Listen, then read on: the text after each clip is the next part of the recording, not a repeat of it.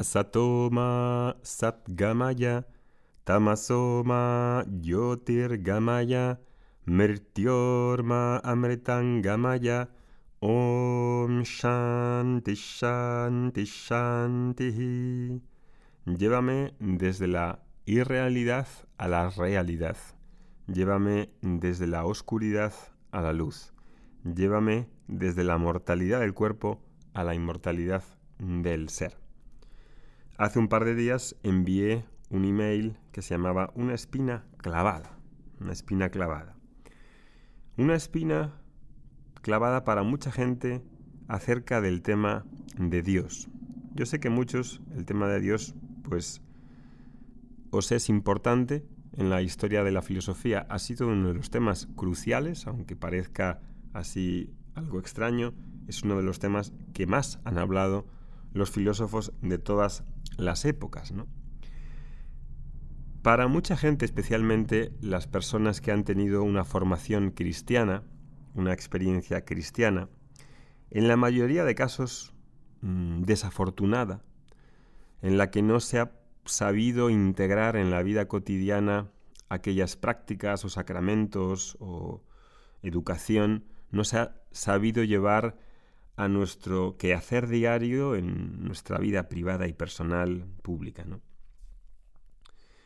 Esa espina ha quedado ahí como clavada en cuanto a querer profundizar más sobre un tema que nos es muy esencial. Hace unos días hablaba con unos amigos cristianos que venían de buenos colegios cristianos y a pesar de su familiaridad con la vida cristiana por parte también de sus familias y en ellos mismos, pues reconocían abiertamente que eran cristianos de boquilla, es decir, que no vivían la espiritualidad y el tema de Dios como algo cercano, incluso yendo a misa, ¿no? Los domingos y ese tipo de cosas, pues no sentían cercanía con Dios, no entendían bien qué es el tema de Dios, aparecía de una manera muy mecanizada, muy eh, con poca profundidad y muchos decían que no tenían tampoco la formación, no sabían, no, habían recibido una formación ni habían continuado porque les había parecido luego ya después de haber estudiado en la carrera y,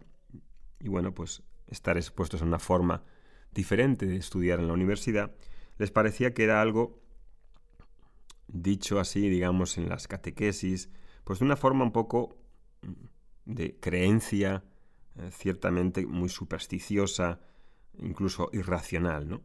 Y eso es algo que puede pasar a muchas personas. En mi caso, como no tuve una educación cristiana ni tampoco una práctica cristiana, pues no tuve esa experiencia y entonces cuando conocí por primera vez el yoga, pues iba, digamos, como nuevo, como debutante en el tema de la religiosidad y la espiritualidad y no tenía prejuicios ni una experiencia negativa a la hora de abordar el tema de Dios. ¿no?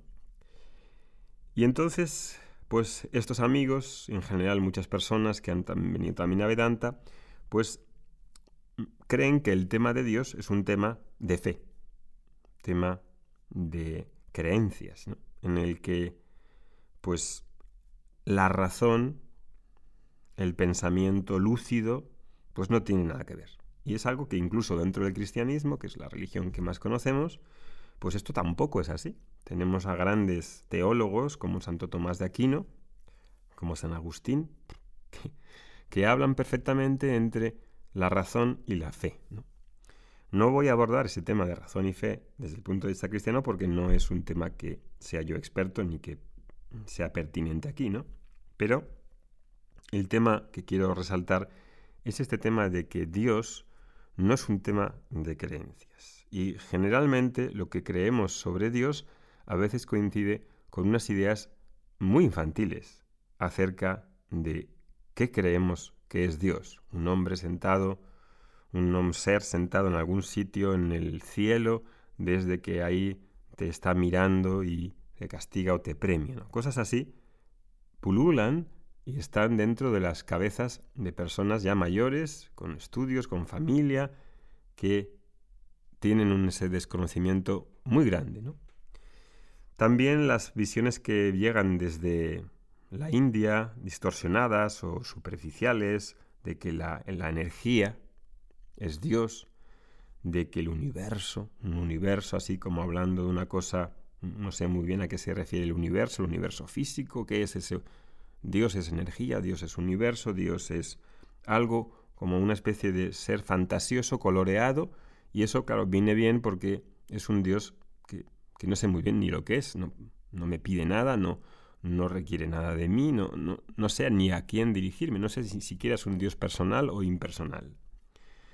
Entonces, cuando no hay suficiente investigación, cuando no ha habido una formación buena, o ha sido deficiente, o se ha contado con apoyos o guías que no están bien preparados, yo me imagino que ir a catequesis adulta en una parroquia, pues debe ser un experimento hacer, ¿no? Pero me imagino que a veces si no están bien preparadas las personas, pues lo expliquen de una manera pues muy muy fideísta, muy basada en, en la fe, claro. Entonces, claro, una persona que quiere comprender, una persona que quiere ah, que quiere con el intelecto también dar cabida y satisfacción a sus dudas, pues eso no le vale. Eso no le puede valer, ¿no? Entonces, uno puede rechazar o abandonar el tema de Dios dejarlo zanjado cuando es uno de los temas más fundamentales para la vida de una persona. En el vídeo de hace unos días de YouTube también comentaba de esto, acerca de la visión de Dios desde otras tradiciones como la cultura védica, una perspectiva que es muy diferente a la visión que hay en el cristianismo, una visión muy diferente desde el punto de vista ontológico del ser y teológico. Y parece poco convencional o parecerá poco convencional, es algo que ha de ser, em, creo, para la mayoría de las personas muy em, iluminador, porque es muy racional, muy comprensible, intuitivamente e intelectualmente, se ve muy bien y no tiene nada que ver con el tema de creencias. Absolutamente nada que ver con el tema de creencias o de aceptar a un Dios por la fe. No. Y no digo que la fe tenga su lugar, en la fe cristiana me refiero, es un tema amplio que no voy a tratar aquí, pero no es un tema de este es el Dios creador, ¿te lo crees? Y ya. No, no es así. No es así. Hay una, hay una aproximación en realidad muy filosófica, muy filosófica, muy comprensiva, que aparta y que quita heridas que quita traumas del pasado y que creo que da una luminosidad tanto al conocimiento como, como en paralelo a la presencia y al ser que yo soy. Es decir, que ese conocimiento va a afectar también a mi forma de ser en el mundo. No es una cosa que diga, ah, es una teoría, que sé un poco más, y bueno, pues eso, bueno, me satisface un poco y ya. No, no, es, es algo que, que una vez que me he expuesto, cambia profundamente la mirada de verme a mí, de ver a los demás, de ver qué es Dios en definitiva, ¿no? Y ahí, bueno, pues el día 2 de junio comenzamos un nuevo curso de Vedanta, de esta tradición sapiencial, en la que tomamos diferentes textos y esos textos los vamos, los vamos desglosando, lo vamos comentando y se va haciendo la luz sobre muchos temas. Uno de ellos, capital, el tema de Dios. Pero el tema de Dios cuando lo escuchas da como un poco de escalofríos, como un poco de, de rechazo. Hombre, hace falta quizá estar abiertos a una concepción completamente diferente de Dios y tener la posibilidad de estar, de ser enriquecido, de, abrir, abrirse, de no concluir o clausurarse sobre lo que uno ya sabe y tener esa posibilidad de abrirse a tradiciones que pues son espectaculares, son la vanguardia de la espiritualidad en el mundo, Muy antiguas, muy ricas, muy diferentes, muy plurales y eso creo que merece una oportunidad para las personas que se sientan impelidas a Em, a esa llamada a comprender y vivir Dios de una manera en la que se les quedó clavada una espina. El día 2 comenzamos, empezaremos con un texto nuevo, que todavía no he elegido, y todos los miércoles a las 2 de la tarde, hora de España, nos reuniremos, empezaremos ese texto, yo voy a comentar cada uno de los versos o de los sutras, los desglosamos palabra por palabra, verso por verso, y ahí va habiendo un entendimiento, va habiendo una comprensión, al final hay preguntas y respuestas, y aunque no sea una manera, digamos, muy eh, común para la mayoría de personas de acercarse al conocimiento espiritual, pues es la manera tradicional en la mayoría de esferas serias en la India. Es decir, que no es una cosa tipo de tres locos, ¿no? Estudiar los textos es la manera normal en la India de acercarse a la espiritualidad, querer conocer las fuentes sapienciales en las que se basa toda esa cultura. ¿no?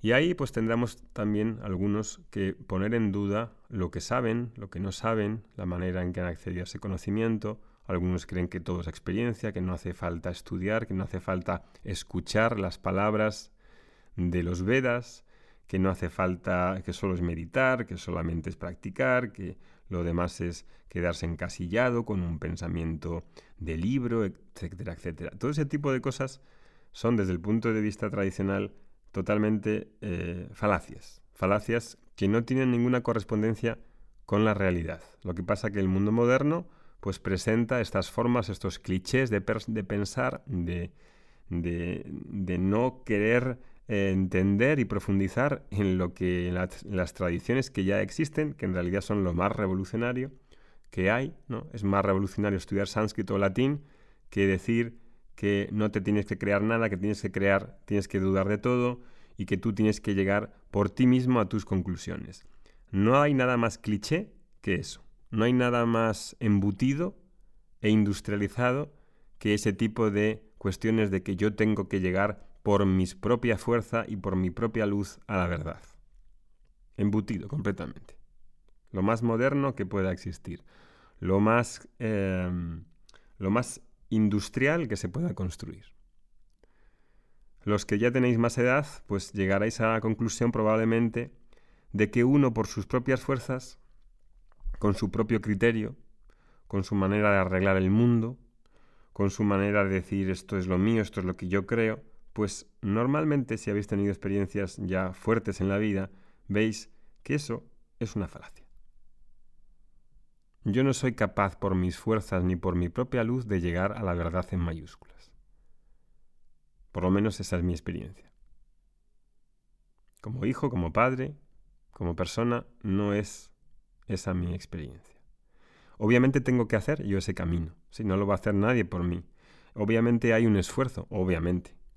Obviamente he de colocarme yo en, ahí en esa posición en la que vivo mi vida y he de vivirla, mi vida. Pero eso de que tengo que llegar por mis propias fuerzas, únicamente a través de mi esfuerzo, que no puedo aceptar lo que dicen los demás, sino que tengo que dudar de todo, pues eso precisamente es, creo, lo más desgraciado que existe. Porque en algún momento de tu vida te verás acorralado y verás que solo con tus fuerzas no es suficiente. Para eso está también la gracia. Para eso están las tradiciones de enseñanza en las que hay unas personas que ya han hecho esos caminos y nos dan la mano para ir juntos, más que ir separado, de manera individual, por tu propia cuenta, solito, con tu propio criterio. Ok, si eso es así, buena suerte. Nosotros en Vedanta Academy, siendo parte de una de esas tradiciones, te damos la mano si quieres venir con un faro que se llama Vedanta. Que tengáis buen día. Hariom Tatsat. Om Shanti Shanti Shanti.